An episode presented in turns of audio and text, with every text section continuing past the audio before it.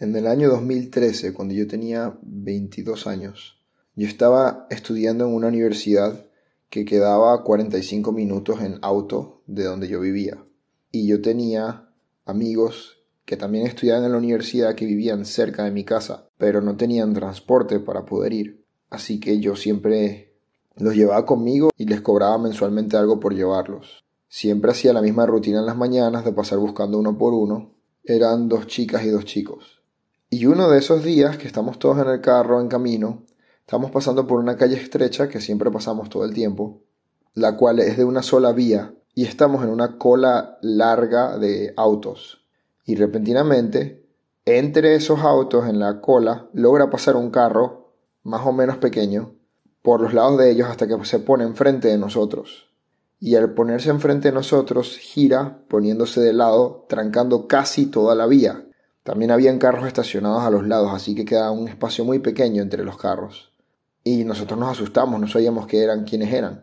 Abren las puertas y salen cuatro hombres, todos con chaquetas de policía. Y uno de ellos dice, es la policía, bájense del auto y abre su chaqueta y tiene muchas armas distintas, pistolas, entre otras, dentro de la chaqueta. Se la vuelve a cerrar y nos dice que nos bajemos. En ese momento, el amigo que estaba eh, de copiloto en el carro me dice, ellos no son policías, estoy seguro que no son policías, nos va a pasar algo. Y en ese momento todos entraron en pánico y la ansiedad los hizo empezar a gritar sin saber qué hacer. Estábamos a punto de ser secuestrados o quién sabe qué más por unas personas que probablemente solo se estaban haciendo pasar por policías. Aquí Norman para hablarles de enfoques.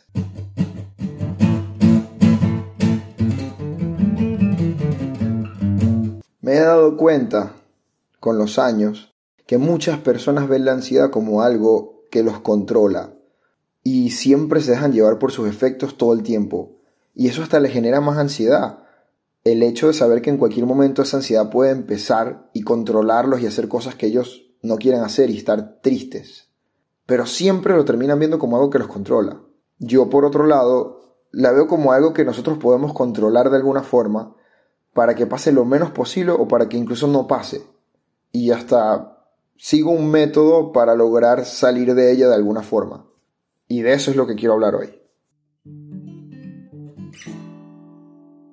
Primero que nada, ¿qué es la ansiedad? Es la respuesta natural de nuestro cuerpo al estrés. Es como un sentimiento de miedo o apresión de lo que podría venir. Y esto se puede manifestar de muchísimas formas, desde fobias hasta trastornos compulsivos, entre muchos otros.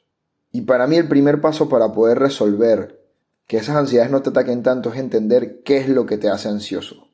Cuando tienes ansiedad y no tienes idea de por qué te está viniendo, en tu cabeza se crea algo que los psicólogos llaman entropía en la psiquis, que quiere decir que tus ideas están tan dispersas que no logras agarrar un pensamiento concreto y solo estás confundido todo el tiempo. Un ejemplo de esto es cuando un niño en, digamos, sus siete años, sus padres están en proceso de divorciarse o hasta ya están divorciados recientemente y los padres se encargan de siempre hablar cosas negativas sobre el otro. Entonces al niño la madre se la pasa diciéndole que el padre es una mala persona y el padre al niño que la madre es una mala persona. Pero el niño los ve a los dos como buenas personas porque los quiere a los dos. Y eso crea una entropía en su psiquis. Hace que el niño no pueda decidir concretamente en qué pensar. Y eso genera una ansiedad increíble. Es tan fuerte que muchos incluso hacen cosas tan horribles como hasta intentar matarse por no saber exactamente qué es lo que le genera la ansiedad y tener esas ideas de que no, no están claras en su cabeza de qué es lo que deberían pensar. Y para poder darle armonía a todo eso, lo primero que hay que hacer es entender bien qué son esas cosas que nos hacen tener la ansiedad. En, la, en el caso de un niño de estos es poder entender que es las ideas de sus padres que están tratando de inculcarle en él las que están haciendo que él no entienda el mundo, ya que sus propias ideas no concuerdan con las que están tratando de meterle a él. Y él al querer ser bueno con todos en este caso, se le genera la ansiedad. Pero entenderlo Simplemente el hecho de entenderlo ayuda a que mucha esa ansiedad se vaya. Y la que no se va, pues pasamos al siguiente punto. Pero antes de pasar al siguiente punto, tenemos que ver cómo hacer para entenderlo, pues. Algo muy importante es expresar de alguna forma esas sensaciones que tenemos. No nos damos cuenta, pero muchas veces solamente con pensar e intentar pensando llegar a entender nuestra ansiedad no es lo suficientemente claro y esa psiquis con entropía se mantiene fuerte, ya que los pensamientos al no estar de alguna forma articulados, no dan con la respuesta. Y para eso tenemos que expresarlos de alguna forma, sea socializando, por ejemplo, hablar con otras personas que sepas que te pueden escuchar y explicarles. Porque al tú empezar a explicar esas ideas que están en tu cabeza de qué podría ser o qué no, o simplemente explicar esas sensaciones que tienes cuando tienes la ansiedad, te ayuda a entenderlas mejor a ti mismo, porque solamente pensándolas no las estás expresando, las ideas en tu cabeza no están hechas con palabras, pero al tú tratar de darles un orden y ponerlas con palabras, al decírselas a alguien o explicarlo a alguien, ese orden hace que más fácil la puedas llegar a entender. Y es lo mismo cuando estás aprendiendo cualquier cosa, tomando un tema aparte un segundo. Cuando tú explicas algo lo entiendes mucho mejor y al entenderlo mejor se te graba más. Y lo mismo puede pasar para tú entender cuál es la ansiedad, cuál es la cosa que te genera ansiedad que tienes. ¿Y qué pasa si eres una persona muy, muy introvertida? Te cuesta mucho hablar con otros, decirles tus sentimientos o algo, o simplemente no tienes esa persona de confianza a la cual crees que le puedes hablar. Pues también puedes expresarte con muchas otras cosas. Puedes escribir, puedes grabar notas de voz a ti mismo y escucharte, puedes hacer arte, Puedes hacer fotografía, puedes hacer cualquier tipo de arte que se te ocurra, cualquier forma de expresarte que haga que todos esos sentimientos se plasmen en eso que estás haciendo. Eso no solamente te va a ayudar a liberar la ansiedad porque estás haciendo algo que se siente significativo en lo que estás expresándote, sino que también te va a ayudar a entenderte a ti mismo mejor. Y así puedes ya por fin entender bien y organizar luego de que ya sabes todas esas ideas para romper esa entropía y que se convierta todo en una armonía. Otra cosa muy importante es el hecho de tratar de calmar tu mente para poder pensar en esa ansiedad tranquilamente. Expresándote con arte y con otras cosas puede ayudarte a calmarte, pero a veces la ansiedad es tan fuerte que no nos deja calmarnos lo suficiente siquiera para empezar o para poder hablar con alguien. Y para eso es importante siempre respirar profundo o meditar si es posible y después de que uno está más calmado, pensando en otra cosa incluso, haciendo otra actividad que de alguna forma sientas que te alivia la ansiedad, cuando ya estás en ese punto más calmado puedes pensar más objetivamente y buscar cuál es el problema en realidad que te la genera.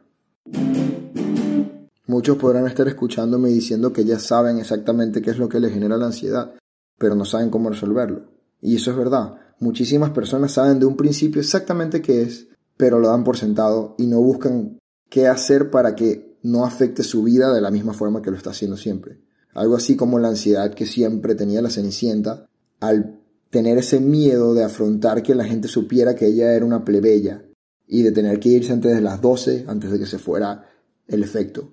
Incluso con la persona que ya le gustaba, que era el príncipe, que en ese momento ya no sabía que era el príncipe. Pero el punto era que la ansiedad no la dejaba concentrarse y vivir las cosas que ella quería y tenía que vivir de alguna forma. ¡Ay, Dios mío! ¿Pero qué te pasa? Es medianoche. ¿Sí? ¿Y qué más da? Adiós. No, no, espera, no te vayas todavía. Es temprano. No, por favor, déjame ir. ¿Pero por qué? Eh, bueno, porque el príncipe. Tengo que ver al príncipe. ¿El príncipe? Pero no sabes que yo... Adiós. No, espera. Ven, por favor. Regresa. No sé ni siquiera tu nombre ni cómo encontrarte. Espera, por favor, espera. Adiós. Escucha, jovencita. Espera, por favor. ¿Quién es ella? ¿Por qué corre? Mademoiselle. Señorina. Su zapatilla. Ella tuvo la suerte de que la forma en la que se desenvolvió su vida llevó a que sin ella entender que era esa ansiedad, todo terminara resolviéndose y ella pudiera ser ella misma. Pero la mayoría no tenemos esa suerte. Y es importante que entendamos cuál es la ansiedad y busquemos una forma de organizar todo. En el caso de Cenicienta, su ansiedad de que la gente descubriera que ella era una plebeya y que para ella no merecía todo lo que tenía, terminó siendo algo que en realidad no importaba. Pero para ella poder llegar al punto de saber que eso no importaba, primero tenía que entender cuál era la ansiedad y luego buscar cómo organizarla. Ahora que ya hablamos de cómo se puede identificar cuál es la ansiedad que tienes o cuando ya sabes lo que es y tienes ya la capacidad de saber que puedes hacer algo para tratar de cambiar eso. Ahora sí puedes intentar hacer algo que afecte y que cambie esa calidad de vida. La ansiedad definitivamente daña tu calidad de vida. Y ahora voy a hablar de dos formas en las cuales puedes tener una mejor calidad de vida y que te ayuda a superar esa ansiedad. La primera cosa es hacer que las condiciones externas se alineen con nuestras metas.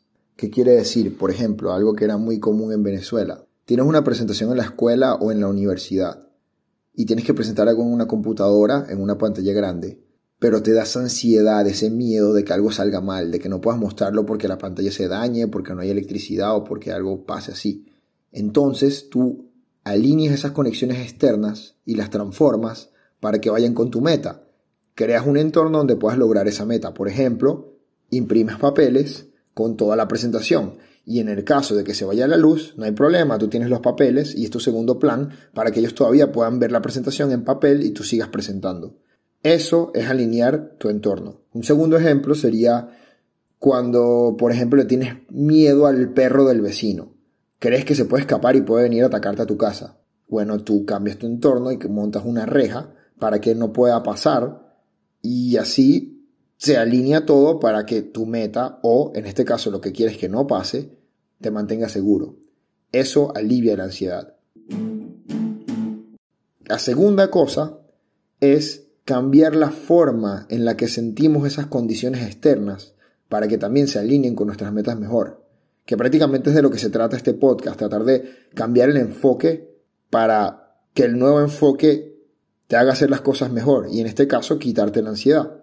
Un ejemplo de esto es cuando por ejemplo tienes una competencia y tienes miedo de perder. Pues lo que puedes hacer aquí con este ejemplo es no ver la meta como ganar la competencia, sino como mejorar para ser el mejor posible en la rama que intentas superar. Eso quiere decir que aunque no ganes esa competencia, vas a mejorar al máximo intentando lo más que puedas y así cada vez mejor, mejor, mejor. Eventualmente vas a terminar ganando, pero tu meta que no sea simplemente verlo como que, ah, gané este día, sino que al final vayas ganando todo el tiempo lo más que puedas. Y para eso solo tienes que enfocarte en mejorar tú mismo, no simplemente en ganarle a los demás.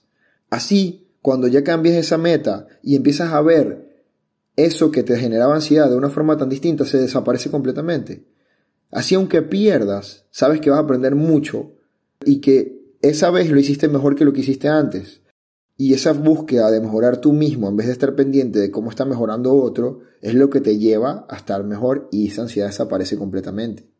Simplemente con ver el entorno completamente diferente. Ya te sientes mejor y eso se alinea con tus metas de todas formas. Ahora, la cosa es que estos dos ejemplos no pueden estar separados, tienen que ser las dos cosas al mismo tiempo, ya que si están separadas, igualmente hay muchos problemas que pueden surgir. Vamos a dar unos ejemplos. La cosa es que si tú solamente cambias tu entorno y algo inesperado pasa, la ansiedad vuelve y te destruye incluso peor. Porque tú estabas ya muchísimo más seguro de que no iba a pasar y bueno, cuando pasa te vuelven todos los miedos y todo lo que tenías antes. Como cuando tienes ese trastorno compulsivo de dejar todo siempre limpio y te vienen a visitar pronto a tu casa y tú quieres dejar que todo se vea limpio y ordenado y de repente un amigo que ya estaba ahí o que llegó inesperado antes a la casa entra y desordena todo en minutos porque es una persona desordenada y simplemente es así. La ansiedad se te va a activar tan fuerte que bueno, no vas a poder pensar de la situación en, otra forma y, y, simplemente te vas a volver loco. Pero, si solamente piensas en la situación de otra forma, pero no buscas cómo moldear tu entorno para que las cosas se te den de una forma que pasen menos, va a pasar más seguido sin que termines de aprender de eso. Un ejemplo es como cuando vas rápido a comprar algo en tu bicicleta porque pronto van a venir visitas a tu casa. Y por irte rápido no le echaste aire bien a los cauchos y se te espicha un caucho. Y tú, bueno, tomas la situación de forma en la que tú dices, bueno, no importa que me esperen un rato, no es mi culpa, les voy a decir que voy para allá lento por lo que me pasó y voy a llevar varias cosas y todo el mundo va a estar bien de todas formas. Pero si solamente lo ves así y no aprendes de lo que pasó la próxima vez, vas a volver a salir con los coches espichados y se te van a volver a dañar. Y eso te va a seguir pasando y no vas a aprender a lidiar con ello nunca. Y aunque la ansiedad ya no se siente igual, vas a seguir cometiendo los mismos errores que te llevan a no tener esa mejor calidad de vida. Así que las dos cosas tienen que hacerse en conjunto. Y cuando ya logras hacer las dos cosas en conjunto, no importa si tienes una fobia, una ansiedad social, un trastorno obsesivo compulsivo, miedo a ser separado de personas que amas, miedo a enfrentarte a algo, un trauma postraumático o cualquier otro tipo de ansiedad, todas se pueden controlar si se siguen estos pasos. Algunas van a ser mucho más difíciles que otras, pero al final todas pueden mejorar. Iré explicando más a detalle cada una de las situaciones y cómo poder pensar diferente en cada una de ellas en otros episodios, que también lo he hecho en episodios anteriores. Pero la idea general es que expresándose de alguna forma, socializando, calmándote, respirando o meditando, entendiendo lo que te da la ansiedad dándole un enfoque distinto y controlando lo externo que controle mejor la situación, con todo eso uno se puede liberar de la ansiedad. Lo que me lleva a una pregunta que hicieron sobre el capítulo anterior, mi amigo Diego, que va mucho de la mano con lo que estamos explicando en este capítulo. Vamos con la pregunta. ¿Cómo estás, mi Norman? Aquí Diego. Eh, es la primera vez en un episodio de tu podcast que de verdad no entendí para nada una cosa. Y fue cuando estás hablando de la importancia de ser organizado y pusiste una escena de Frozen. En, también puede ser que aquí yo lo que me faltó es ver la película de Frozen, pero con lo que explicaste más o menos entendí la situación y la escena que pusiste pues se da a entender qué pasó. O sea, llega eh, la hermana a pedirle como el, la aprobación a Elsa y les dice que no. Y se enoja y le pregunta, ¿por qué rechazas a todos? Y pum, eh, ahí se, algo suena que explota. Y, o sea, no entendí para nada qué tiene que ver eso con la importancia de ser organizado. Y bueno, este, estaría muy bien si me respondes eso porque de verdad así no me quedó claro. Y no sé si es porque me faltó ver Frozen o porque no sé. Pero bueno, un abrazo, eh, Norman, gracias. Muchas gracias de nuevo, Diego, por escuchar los capítulos y estar pendiente. Y bueno, la respuesta a lo que estás diciendo. Organizarte desde abajo, desde lo más mínimo, te enseña a organizarte mejor después en las cosas más difíciles de muchos más niveles en tu vida.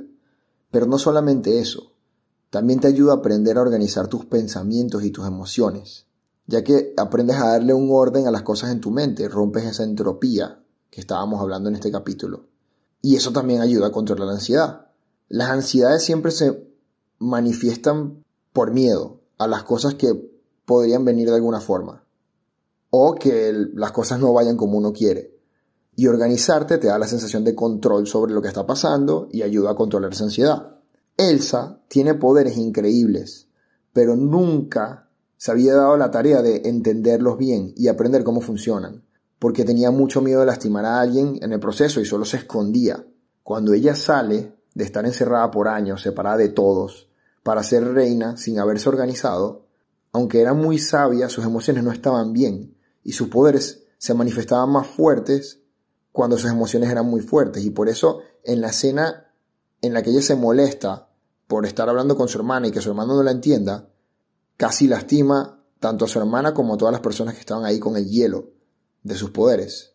Y sin que ella supiera por qué o cómo se ocasionó eso. Y como estuvo pensando que podía lastimarlos a todos con esos poderes y que no lo entendía, se escapa a un lugar donde no hay nadie. Y ahí libera todos sus poderes y empieza a aprender a usarlos, a entender cómo funcionan cada uno en cada situación. Y con eso pudo organizarse y tener una idea de qué hacer en cada una de las situaciones para que sus poderes se activaran o no se activaran y así de verdad poder hacerlo todo bien. Ya con tener esa sensación de control sobre sus poderes, eso fue lo que lo llevó a perder la ansiedad y así por fin volver a ser reina sin lastimar a nadie y usar sus emociones y sus poderes para ayudar a todos en vez de estar mal. Y así es como se relaciona tanto el capítulo de hoy con el capítulo de ayer y por eso es que lo de Elsa es importante para saber lo importante que es organizarse desde abajo. Ahora volviendo a mi historia, estábamos a punto de ser secuestrados todas las personas en el carro empezaron a gritar, pero en ese momento yo me calmé, me calmé y puse a pensar rápidamente porque sabía que venían hacia nosotros. Frenamos el carro, ellos se acercaron poco a poco porque veían que estábamos como ya dispuestos a salir. En el momento que yo abro la puerta un poco, que ellos se están acercando, me doy cuenta de que se movieron hacia un lado y quedaba un espacio mínimo entre el carro que ellos habían puesto de lado y el carro que estaba estacionado del otro, donde podía pasar y en ese segundo arranqué con toda velocidad y pasé por ese hueco del espacio, completamente calmado. Todos los demás estaban gritando del miedo y en ese momento les dije bajen la cabeza por si acaso. Yo pensé que los tipos iban a disparar, pero lo que hicieron fue sacar el arma, vieron que arrancamos a máxima velocidad, guardaron el arma, se montaron en el carro y nos empezaron a perseguir. Pero ya no había tráfico porque ellos habían frenado tanto rato. Bueno, no fue tanto rato, pero fue suficiente para que el tráfico se disparciera enfrente. Y nosotros pasamos por medio del tráfico llegué a la autopista y logré escaparme. Luego llamé por teléfono a mi padre, le dije la situación, le expliqué que tenía una chaqueta con un símbolo de la policía azul y luego él fue a la policía y le dijeron en la policía que el símbolo azul no se utilizaba hace más de cinco años y que el que se utiliza hoy en día era un símbolo negro, o sea que probablemente no eran policías, sino personas que de verdad nos querían secuestrar. Y en ese momento todo el mundo le entró la ansiedad horrible de pensar todo lo que les podía pasar antes de que pasara y no lograron calmarse, pero yo como sabía cuál era lo que me, qué era lo que me podía poner mal, logré calmarme en ese momento y pensar claramente, y en vez de dejar que la ansiedad me controlara, logré buscar una solución y salir del problema. Y gracias a eso no me secuestraron en ese momento. Claro, eso también vino con práctica por muchas otras situaciones parecidas que me pudieron haber pasado antes. Pero eso es parte de entender cómo, aunque parezca una situación muy específica y muy pequeña comparado con una ansiedad que uno puede tener por años, esos ejemplos de cosas muy pequeñas, así como lo que he explicado de tanto el trastorno obsesivo compulsivo de que vas a hacer una fiesta en tu casa y vienen amigos, como lo de la bicicleta, como ya llevarlo un poco más extremo a lo del niño y la familia que se está divorciando. Todos esos pequeños ejemplos se pueden aplicar en cosas mucho más grandes y complicadas en la vida, de cortos tiempos, como el que acabo de explicar, de que casi me secuestran, y de muy largos tiempos en los cuales hay personas que tienen ansiedades por muchísimos años en su vida porque nunca han logrado resolver en su cabeza cuál es el problema, ni han dado con un orden y una forma de pensarla diferente. Pero bueno, eso es todo lo que tengo para el episodio de hoy. Muchísimas gracias por escucharme. Ya saben que si quieren hacer una pregunta como hizo Diego en este episodio o quieren dar alguna anécdota o decir cualquier otra cosa, pueden ir a enfoquesconnorman.com o al Instagram arroba enfoques con Norman y hacer una pregunta, hablar por ahí y aquí podamos discutirlo en los próximos episodios. Muchas gracias de nuevo y hasta la próxima.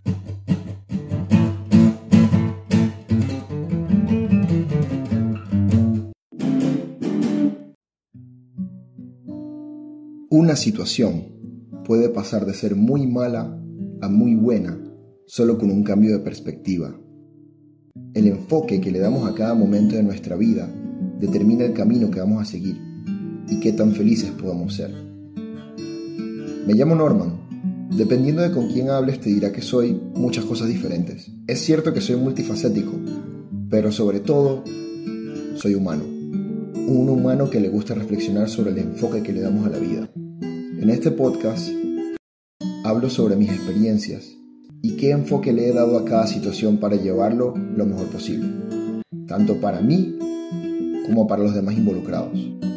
Te invito a que escuches lo que tengo que decir en manera de reflexión. ¿Quién sabe? A lo mejor te encuentras con un buen tema para discutir o para ser parte de tu vida. Sin importar el caso. Gracias por tomar el tiempo de escuchar. Enfoques.